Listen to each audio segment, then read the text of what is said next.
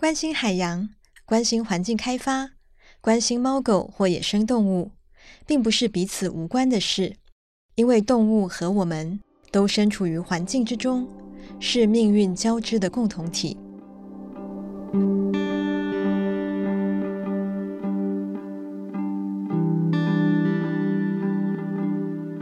欢迎收听黄宗杰书评《动物与环境：命运交织的共同体》，我是黄宗杰。今天这一集节目要和听众朋友们分享的书，是漫画家松本大洋的《罗浮宫的猫》和《烛光室》这两本书的动物元素。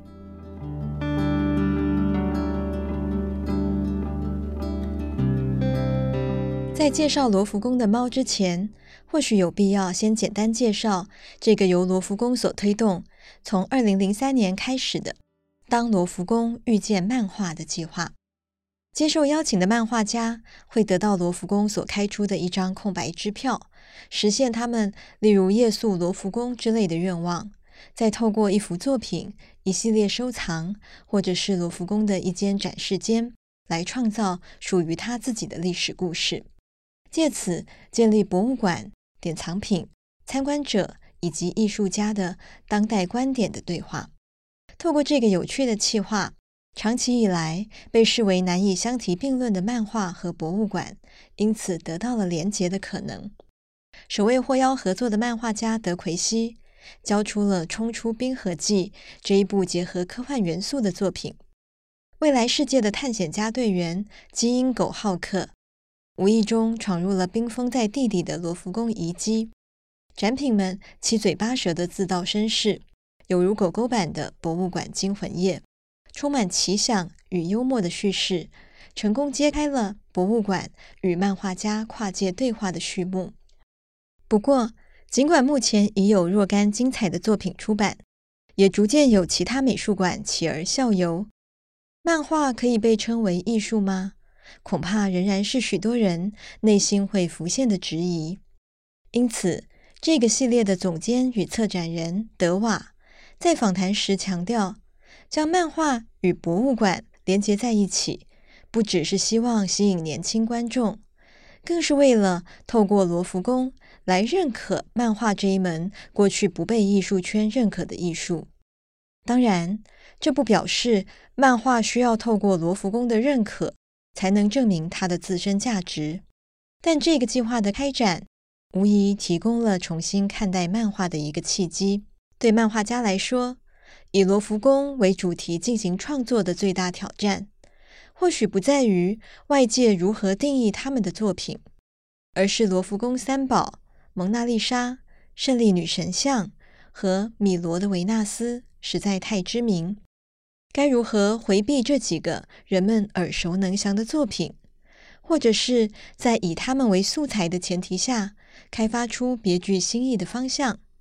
事实上，光是观察漫画中如何调侃或感叹观众只对蒙娜丽莎情有独钟这件事就很有趣。获邀合作的漫画家们发挥各自的想象力与创造力，选择与罗浮宫对话的不同方式。这些风格各异的作品，不只颠覆读者对漫画的刻板印象，也让人们对罗浮宫有了更多的好奇与认识。举例来说，达文多的作品《斜眼小狗》，描述罗浮宫警卫法必安某天被女友的家人提出一个为难的请求，将他们高祖父的作品——一张咧着嘴、斗鸡眼小狗的画像带到罗浮宫展示。达文多以写实的笔法带出一个有趣的议题：谁可以决定，又是如何决定一幅画值得挂在博物馆中？又或者普泽直树的《梦印》，描述一对穷途末路的妇女，受托让维梅尔编织蕾丝的女工这幅画暂时消失。神秘的委托人还要求将某样东西放进罗浮宫里，馈赠与偷盗看似逆向。却殊途同归的，让我们看到博物馆所承载的牵涉金钱、名声与梦想等各式各样的欲望。除此之外，这些作品还有一个重要的意义，就是透过漫画家的选择，让罗浮宫某些较少被注意到的馆藏得到一个重新被读者认真凝视的机会。例如，在《斜眼小狗》书中，就特别提起马里斯·格哈内图书馆内安坐的圣方士华这幅因为展示位置离名画《梅杜萨之筏》太近，导致乏人问津的可怜的画。漫画创作不是导览手册，更非展品介绍，但毫无疑问的是，这些漫画成为通往博物馆、通往展览品的另类入口。无论在书中扮演串联情节发展的角色，或者仅仅作为背景呈现，都有可能触发读者进一步去查询、认识的兴趣。换句话说，每一个画框、每一个雕像，都如同一个邀请，有心的读者自可按图索骥。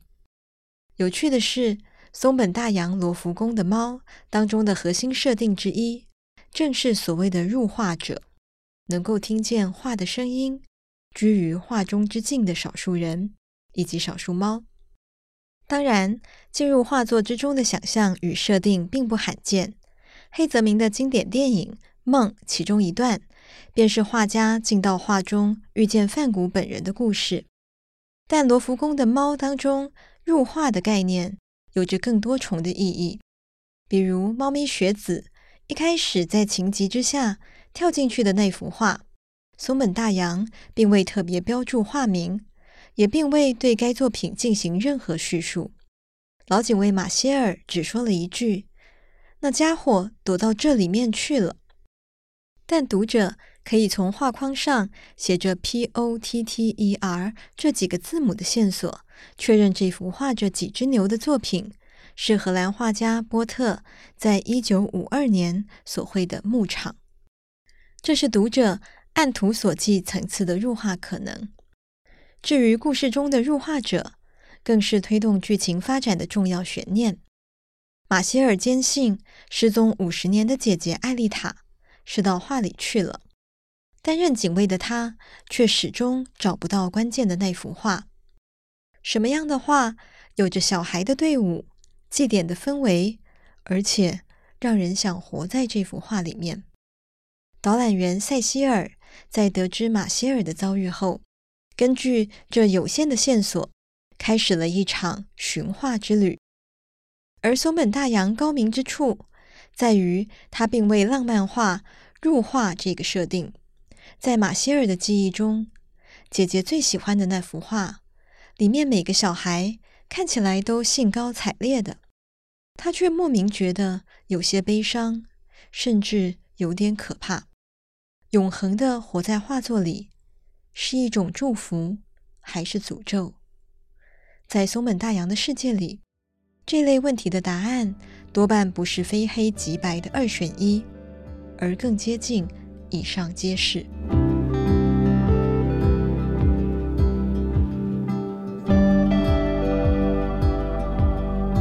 事实上，松本大洋的作品向来具有强烈的对比特质。早期的代表作《恶童当街》，两个主角就分别叫做小黑和小白。但即使在这么黑白分明的设定中，他也一直保留着某种混沌的空间。到了烛光室，他对每一个角色的刻画，更如同小说家吴明益形容的，以走出光与暗的反衬，达到光中存暗，暗里有光的细腻。与复杂。若由这个角度来思考故事中入画者为何保有永恒的孩童形象，就会发现，恐怕并非典型歌颂纯真之心或童稚之眼的安排，而是同时带有正面与负面的意义。一方面，能倾听画中声音，代表入画者保持着感官的敏锐度。这确实是儿童所拥有的珍贵能力与特质之一。还没有被既定价值观制约的童年时期，我们对于色彩的想象力比较丰富，诉诸更直观的感受与判断，也不会用既定框架去定义美丑。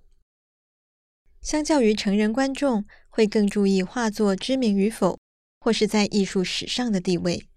儿童和画作的互动显然是一种更为个人化的主观好恶，因此设定为某些儿童拥有进入画作的能力，似乎顺理成章。但耐人寻味的是，松本大洋让拥有此种能力的儿童，无论这个儿童指的是人类还是动物，都会永远被停格在儿童的状态里。这就与一般儿童文学中对动物和儿童关系的想象有着相当大的差异。动物在儿童文学甚至一般社会的认知里，时常被当成广义的儿童来看待，尤其猫狗。无论几岁，都被视为饲主的毛小孩。在理解动物的智能时，我们也常用相当于几岁儿童的智力来想象动物。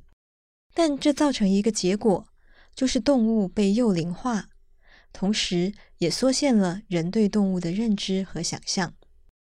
当然，幼龄化的意思，并非我们理智上不知道动物也会成年。儿童文学或卡通当中，也有成年动物的角色，但他们往往是动物主角的父母，而且还时常很快就遭遇不测。除了少数例子之外，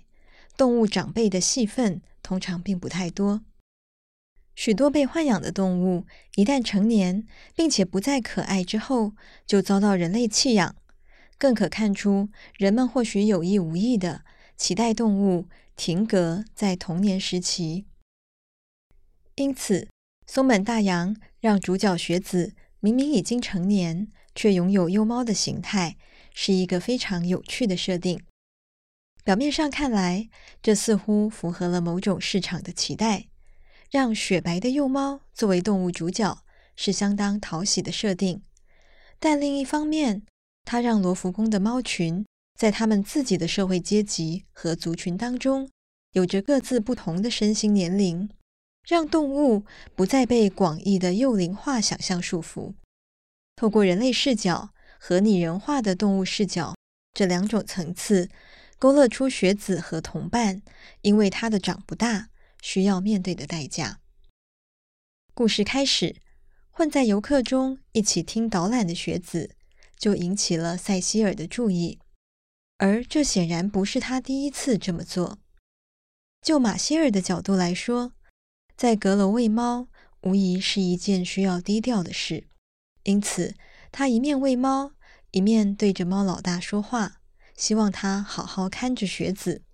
免得万一被发现是会被赶走的。至于猫群的态度，虽然因为年龄、性格各有不同，但雪子的行为确实可能让其他猫的存在一并曝光，就像他的朋友蜘蛛说的。你总是想干嘛就干嘛吧，想看那些画啊、石头的，怎么憋也憋不住。蓝胡子很生气哦，说因为你的关系，害大家处境都很危险。追求自我和接受团体生活的约束与框架，并不必然冲突，也不表示松本大洋批评这样的价值观。在此想强调的是。他并未落入典型的浪漫化或英雄化自我追寻的窠臼，而是清楚地呈现出每一种选择都有代价，而且这个代价有可能是由其他人，在故事中也可能是其他猫来承担。比如艾丽塔让马歇尔承受了五十年的孤单与迷惘，而雪子则让好友受竹竿一度身陷险境。永恒的童年，或者永恒的活在如梦般的画作中，隔绝了痛苦、伤心与死亡，但也隔绝了时间与爱。成长则以遗忘梦境作为交换，没有哪一种选择是错的，但各有各的代价。光与暗，善与恶，祝福与诅咒，是共生并存的。典型的英雄或反派，是童话故事里才会出现的设定。真实世界中的人性与动物性，都难以一言蔽之。这样的特质，在猫咪巨子的身上最能充分凸显。被人类抛弃而来到罗浮宫的他，充满了对外面世界的恐惧与不信任。松本大洋把巨子的形象画得阴森瘦长，对可能连累众猫的雪子，巨子甚至起了杀机。但最后，在遇到狗的攻击时，却又是他冲出来保护了雪子。在传统的卡通模式当中，若把学子当成单一主角，那么巨子可能会被刻画成不怀好意的反派。若将猫群当成广义的主角，那么杀了巨子的狗就是带来威胁的邪恶存在。但松本大洋让我们看到的是一个不带评价的真实世界随时会发生的冲突模式，或者说生存在户外的猫得面对的各种风险。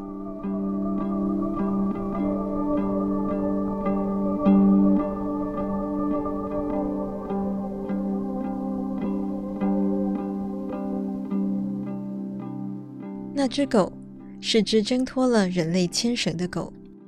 我们甚至可以透过饲主的呼唤知道它的名字——尤里西斯。会造成伤害的不必是恶魔。这样说并不表示伤害不存在或可以无视，但就算众人眼中如魔鬼般可怕的存在，也不代表他的内心没有柔软之处。这个特色在烛光室当中的刺客木九弟身上最能清楚看出。在故事中，木九弟的形象是一个恶鬼般的男人，高大丑陋，杀人不眨眼，连他自己都形容自己是披着人皮的怪物。但这样的木九地却非常反差的养着一只取名为饭的小老鼠。对从小贫困的他来说，饭是世界上最美的东西。因此，即使在一般人眼中，这只老鼠又大又恶心，但对他来说，他最心爱的宠物值得“饭”这个最美的名字。直到最终的决斗，木久地唯一的牵挂仍然只有饭，担心自己的血会让深爱的饭身体脏掉。饭早已远远超越了宠物的世俗定义，它宛如木久地的小小分身，不止形影不离，连许多动作都神同步。但如果把木久地刻画成对所有动物都一视同仁，某程度上或许也只是重复另一种反差的窠臼。因此，阅读松本大洋有趣的地方，就在于所谓光中存暗。暗里有光的状态，不是一种固定比例的好人成分或坏人成分的多寡，而是如潮水的起落。同一个木九地会冒险相救陷入泥沼中的马，也会用木屐丢狗，或是在一只小狗对他吠叫时，在脑海中想象将他的头一刀割下的画面。这并不冲突。而是因为人性从来无法套入几个简单的形容词当中，也因为如此，刀光剑影的烛光室却是一部无比温柔的漫画。无论篇幅再少，或甚至看似负面的角色，松本大洋都让我们看见了其中偶然闪现的微光。另一方面，江户时期的故事背景。让烛光室当中万物有灵的世界显得更为顺理成章。松本大洋对动物的塑造，在这部作品中也有了更全面的呈现。在早期作品中，仍然更接近背景般穿插在画面中的沉默动物，在此全都有了独特的声音与个性。有些时候，它们仍然是人类视野中只会发出喵喵或汪汪声路过的动物，但松本大洋更常让它们成为众声喧哗的一部分。在人们对话的时候，它们也同样自在地聊天与评论周遭的人事，比如一直抱怨风中有血腥味的黑猫和黑狗，或是在内心抱怨主人嗓门真大的马。就算毛虫也会一面嚼着树叶，一面自言自语地说着：“我就快要变成蝴蝶了。”除此之外，它们也有着各自的欲望和梦境。生活简单的花猫，梦境中只有简单的图像，有时是鱼，有时是飞翔的鸟。喜欢旅行的黑狗，临终前则梦见自己快乐地在花丛中奔跑，想着我也能飞上天。而黑猫在听了黑狗讲述美到会错认为黄泉的日光东照宫后，始终向往着远方，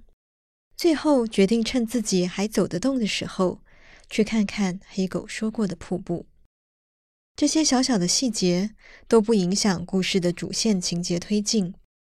但穿插其中的动物们，就如同四季的流转一般，逐渐成长、老去、死亡。它们的存在不只为作品增添更丰富的元素，也提醒读者，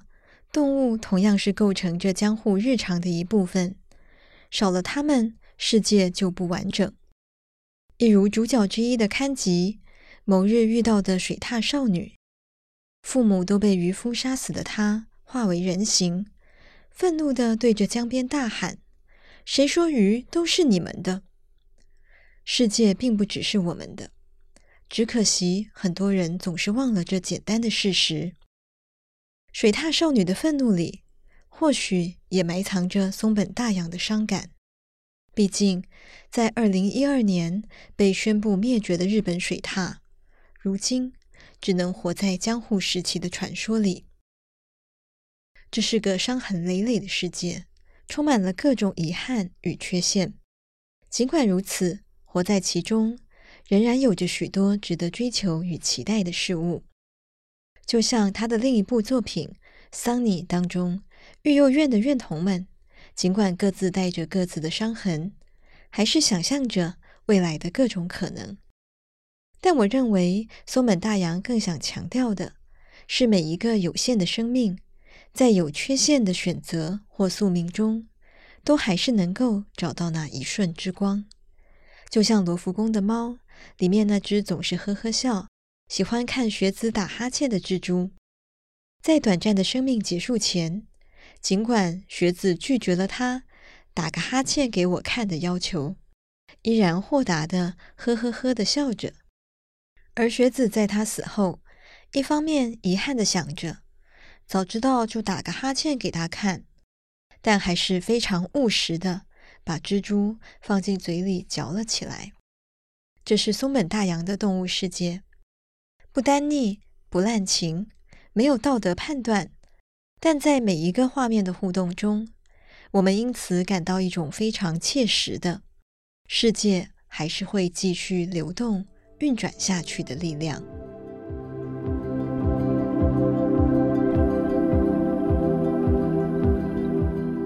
下一回，黄宗杰书评《动物与环境：命运交织的共同体》节目，我将和大家聊聊一部儿童文学、动物文学的经典——英国作家安娜·史威尔的《黑神居》。欢迎继续收听。